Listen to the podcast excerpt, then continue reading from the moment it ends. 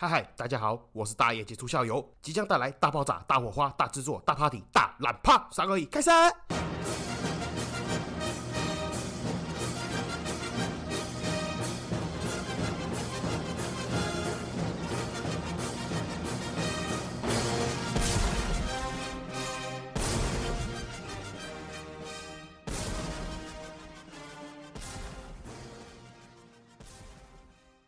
嗨嗨，这里是社会观察日记，我是大爱九教欢迎回来。好，这个周末真的是过得很累哦。相信有在看我这个 IG 现实动态的朋友们就知道，礼拜六，尤其是礼拜六，我早上开始忙，忙到大概五点，我才吃完我的第一餐午餐。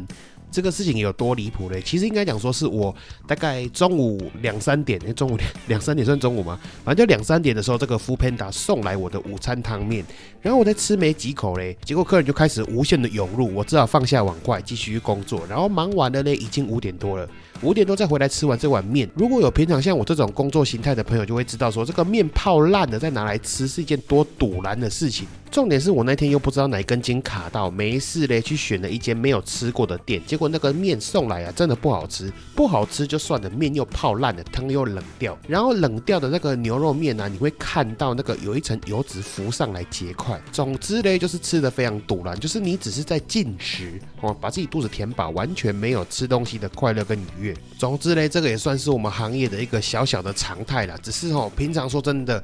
一到四的客人真的会比较少哦，就是一般流量。然后礼拜五的晚上呢，客人会开始爆多，五六日客人会爆多，但是这个礼拜呢是特别的多，我也不知道为什么，客人狗干多。那至于为什么五六日客人会比较多呢？因为我们这种形态，大部分会来买东西的，要么是送礼，要么是结婚，要么是求婚，所以一定会拉帮结派，一狗票的人一起来。哦，假设是像求婚的，哦，求婚的一个男生要来求婚，他一定会顺便带两三个他的好朋友一起来帮他挑选。那如果是结婚的那一种呢，更夸张哦，比如说男生女生两个人来，除外有时候男方会带爸爸妈妈，女方也会带爸爸妈妈，然后更夸张的还有带那种阿公阿妈啦、兄弟姐妹一起来的，靠腰两个人结婚带了十几个。人来看一个套组，那不然送礼的也是这样子嘛？如果是自己人送自己人那种都还好，最恐怖的是公司同仁要送的那种。哦，一间公司三十个人要送其中一个退休同仁，靠要三十个人一起来 啊，不然就是一个人来，然后做代表拍东西给三十个人去做决定，那个都要拖超级久。最恐怖的是它是一个 buff 哦，它是一个持续伤害。为什么会说它是一个持续性伤害的第一 buff 呢？就是我跟你讲，人多人杂，最麻烦的就是它的决定时间会拖很长，然后决定一旦时间拖很长了，就会造成后面很严重的一个拥塞、一个塞车的状况。哦，你要想象，假设了我店里面有三个人可以去接待客人，然后第一组客人进来，第一个店员接走；第二组客人进来，第二个店员接走；第三组客人进来，第三个店员接走。然而，如果第四组客人进来，第一组还没有成交的话，后面就会开始无限塞车，而且塞车的情况之下，店里面更嘈杂。我跟你讲，那个成交速度会更慢，会拖更久，因为太烦了，太杂了。然后我们店员的心情也不会好，就是你去说服客人啊，或者是客人在看东西，你会显得不耐烦，然后整体的成交几率就会降低，时间就会拖长。那当然，这其实有解决的办法了，就是你要想办法让你的团队去打这种团队战啊。但是这个不是今天的重点，这个有机会我再讲哦，因为我记得还有一集这个业务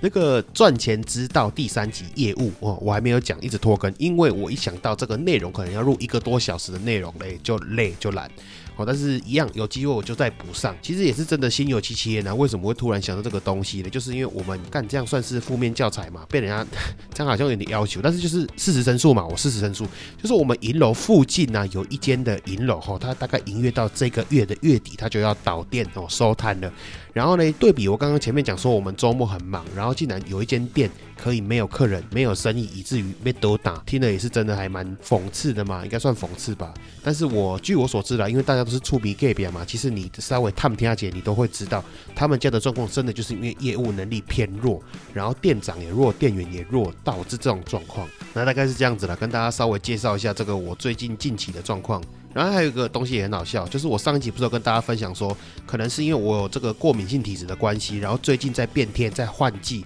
哦，烤红渗透，所以我咳嗽、流鼻水、打喷嚏之类点点等，结果诶嘿，发现原来靠腰应该是应该是流感，应该是感冒了。为什么呢？因为我的儿子也最近在流感反复的发烧当中。然后呢，我觉得应该是因为我跟我儿子有这个亲密的接触嘛，因为我会去亲他的脸啊，然后帮他吸鼻涕，有的没有的，导致于我自己也开始感冒。不过说真的啦，我也不知道到底是因为太累，所以以至于我感冒，还是因为我感冒，所以导致我现在的身体状况觉得很累了。那如果各位听得出来我的声音状况，就知道干那个声声量音量偏小，然后有点小沙哑，然后还有一个严重的鼻音啊。不过其实还在这个可以接受的范围之内了，就是可能身体比较疲劳，然后严重的打喷嚏、流鼻水。咳嗽、鼻塞之类的这种常见状况。不过还是要跟大家提醒一下，要多注意一下，因为我自己身边很多朋友有小朋友的，靠腰最近全部都中招，全部都在反复发烧当中，全部都得流感。自己家身边有小朋友的要稍微注意。好，那这个废话不多说，就开始今天的正题主题了。今天一样要延续上一集来讲这个海线游民的故事了。本来有人敲碗说想要听这个相亲的部分啊，还有男女之间相处啦，还有追求女生啊，跟女生开启谈话之类的点点点的这个话题。但是我想一想呢，这个游民的话题讲到一半，直接跳一。集的话好像感觉有点怪怪，所以我觉得还是继续把这个游民的故事先讲完好了。好，那废话不多说，就来分享一下这个承接上一集的这个海线游民的背景故事。那上一集有提到嘛，通常游民呢有两种大类型的人，一种呢就是爱赌博的，一种就是有精神疾病或多重障碍这种。那当然啦，之前有分享过很多什么毯子哥啦、加仓啦、军服哥啦、推车妹啦，点点点等。但是呢，这个都比不上我们海线的传奇传。其游民，我们这个杀戮德鲁伊，A.K.A. 杀戮狗王，A.K.A. 杀戮怪医杜立德，来的如此的传奇兼离谱，你直接可以说他是离谱了，根本就是现实版的童话故事，这个必须要给他一个牌面，单独一集做介绍。那以下呢，我就用狗王哦，这个他众多的称号里面最通俗易懂以及最多人使用的名称来称之哦。狗王哥曾经有这个外县市的朋友听到我们这个海线人在讨论这个狗王哥的时候，想说怎么会有一个游民叫做狗王呢？是他人很狗吗？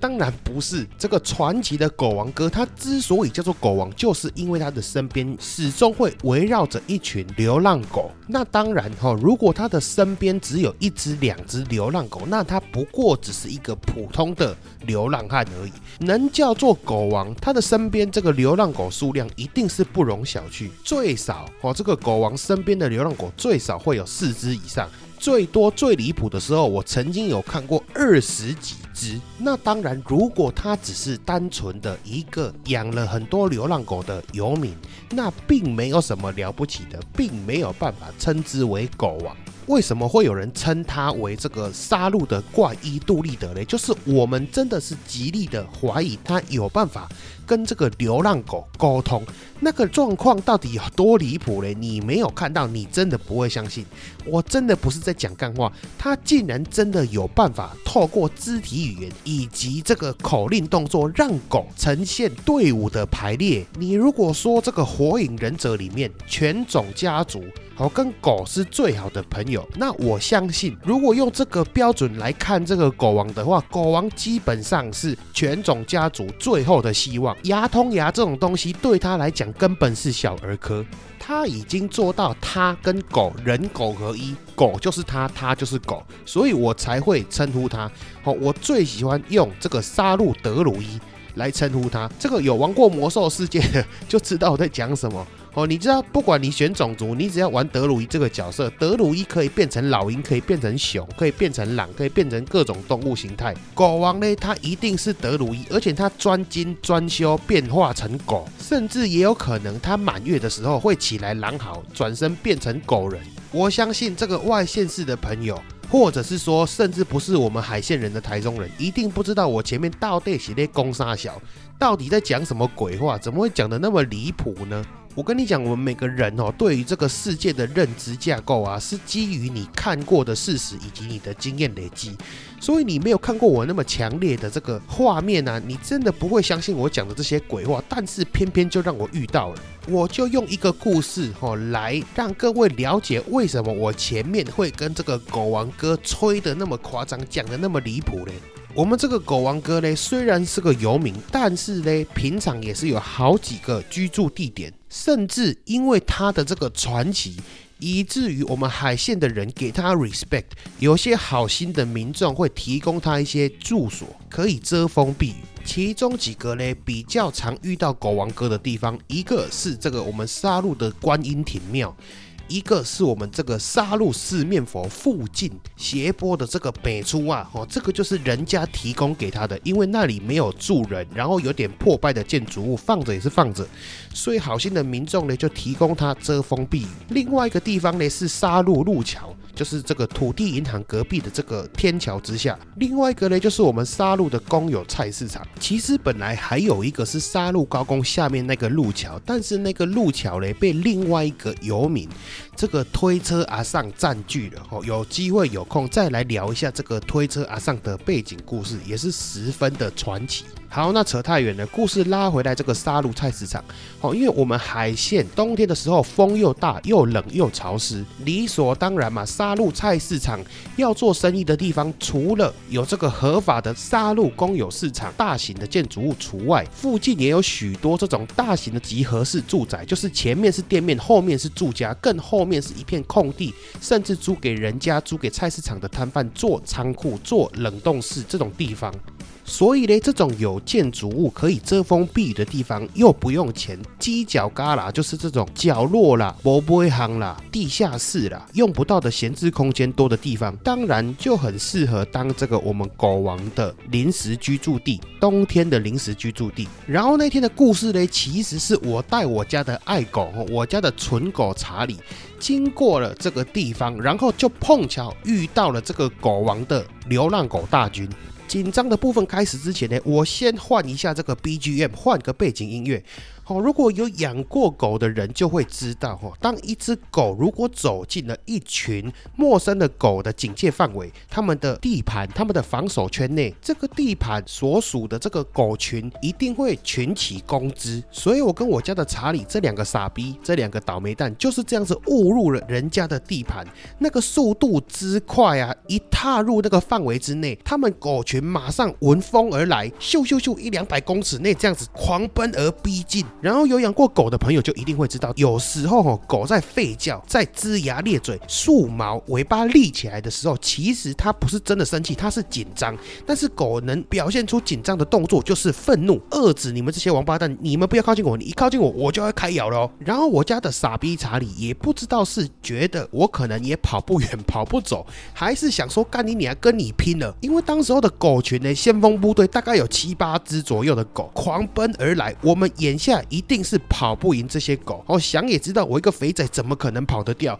所以我跟我家的查理呢双视转头一视哦，两眼对看，想说你妈的跟你拼了。然后我家的查理呢就当了先锋，马上飙出去开始跟对方对干，我就紧跟在后直接过去。虽然他妈没在运动，但好歹人这么大一只，一定是打得赢狗。当下第一个反应，你那个动保团体爱狗人士，请勿 judge 我哦，你要知道当时候情况真的是危。讲一句自私一点的话，我也不在乎其他人、其他狗的感受，我只在乎我家的查理不要被咬死就好。所以我一过去，马上一脚两脚把那些狗踢走。好在于我家的查理属于这种超级大型犬哦。如果我的听众朋友有看过我的 IG，就会知道我家的查理站起来大概到我的卡达，就是到我的肩膀这么高，然后体重呢莫约四十几公斤，所以他一打三只流浪狗是没问题的。直到呢这个我左踢小黄，右踢小黑，我家查理一打三打的不可。可开交，这时候史诗级离谱的一幕就出现了，你就看到远远的狗王以及他的狗护卫五六只小狗急急忙忙的跑了过来，然后狗王大喊了一声“小狗狗”，这一声小狗狗一喊出来，他们家的狗群瞬间停下攻击的动作，转头看向狗王，然后我跟查理也因为这一声小狗狗，两个人瞬间呆住站在原地。更夸张的是，狗王在喊完小狗狗之后，紧接了一句。坐下！我刚刚明明还龇牙咧嘴，跟我们打得不可开交的小狗狗，瞬间马上立马的统一都坐下来了。之后，狗王再发以号令，喊了一声“回来”，我真的不好想，你没看过那么离谱的状况，这些小狗狗竟然有办法呈现方阵列队的排列，小跑步回到狗王旁边。那当然得亏哦，这个狗王跑得快，结束了这个危机，结束了这个惊恐的瞬间。我当下还是余悸犹存。好，但是这个狗王呢，也很客气的跟我说了声不好意思。那当然，人家的态度摆出来了，我们也要很客气。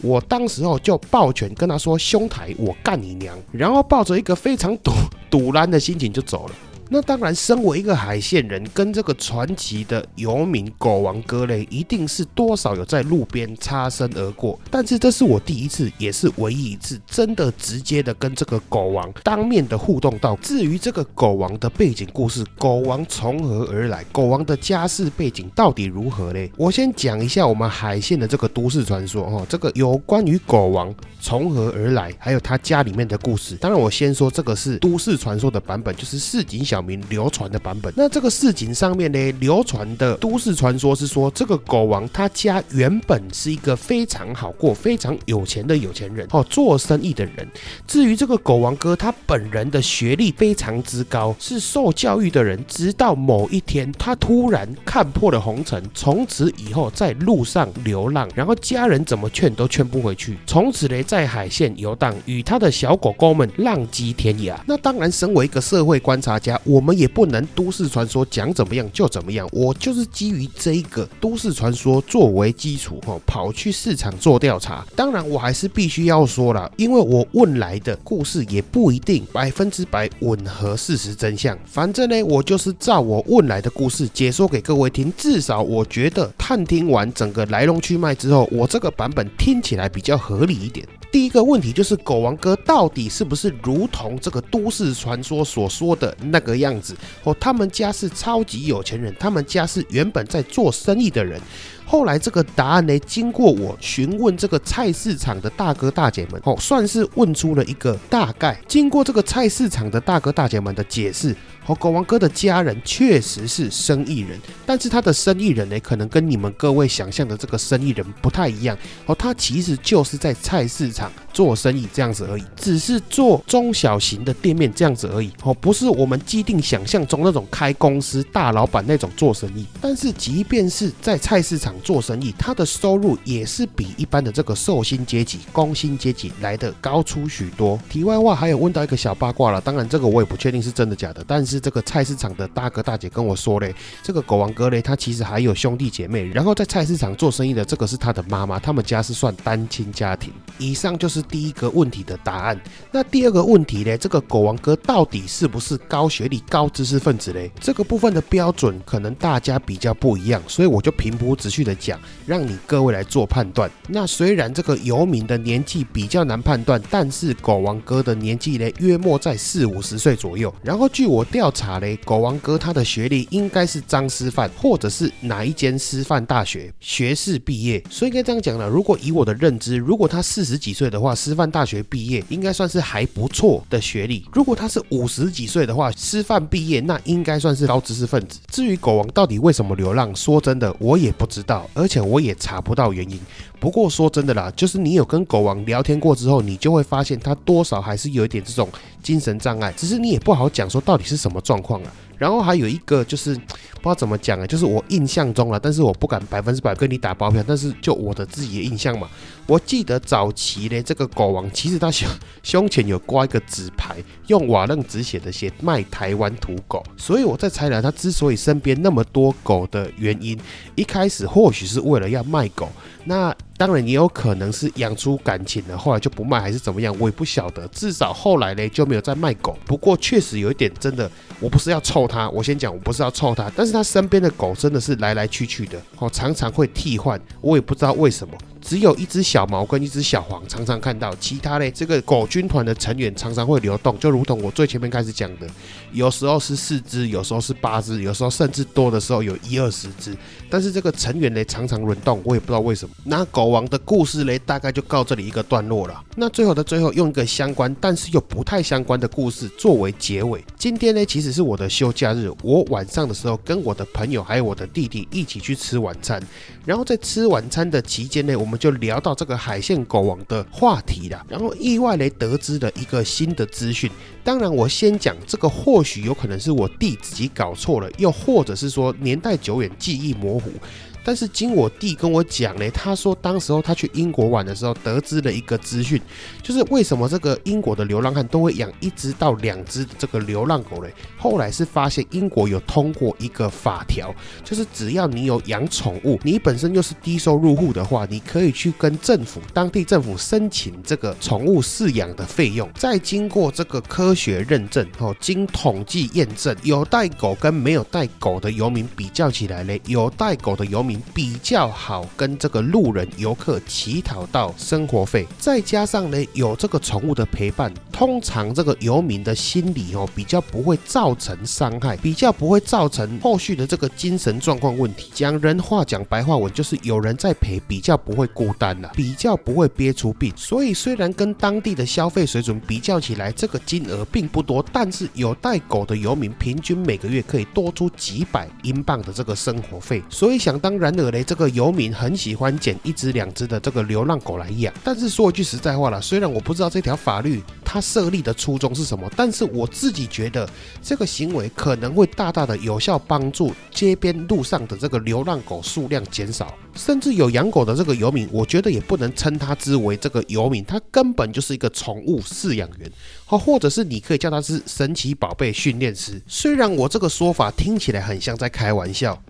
又或者是很无稽之谈，是天马行空的想象。但是我真的觉得神奇宝贝训练师这个 idea 真的不错。我不知道大家还记不记得，几年前有一个女生公务员，因为负责这个流浪动物扑杀的这个环节部分，后来呢导致她这个心情啊，哈，情绪不稳定、忧郁、压力过大的情况之下，跑去选择了自杀。但是问题是，生活在台湾的你跟我都知道，街上街道的流浪动物还是十分之多。然后捕狗大队、政府单位又因为民众的检举而不得不去把这个流浪动物抓回去收容中心。问题是，空间已经十分有限的这个收容所，又再加上每天新增的这个庞大数量的流浪动物，同时加上台湾的舆情压力之下，没办法去扑杀流浪动物。更何况这个政府的预算是有限的。当然，现在的情况是怎么样，我不晓得。但是我觉得，可见的未来里面一定会发生饲料不够、场地不够、医疗资源分配不够、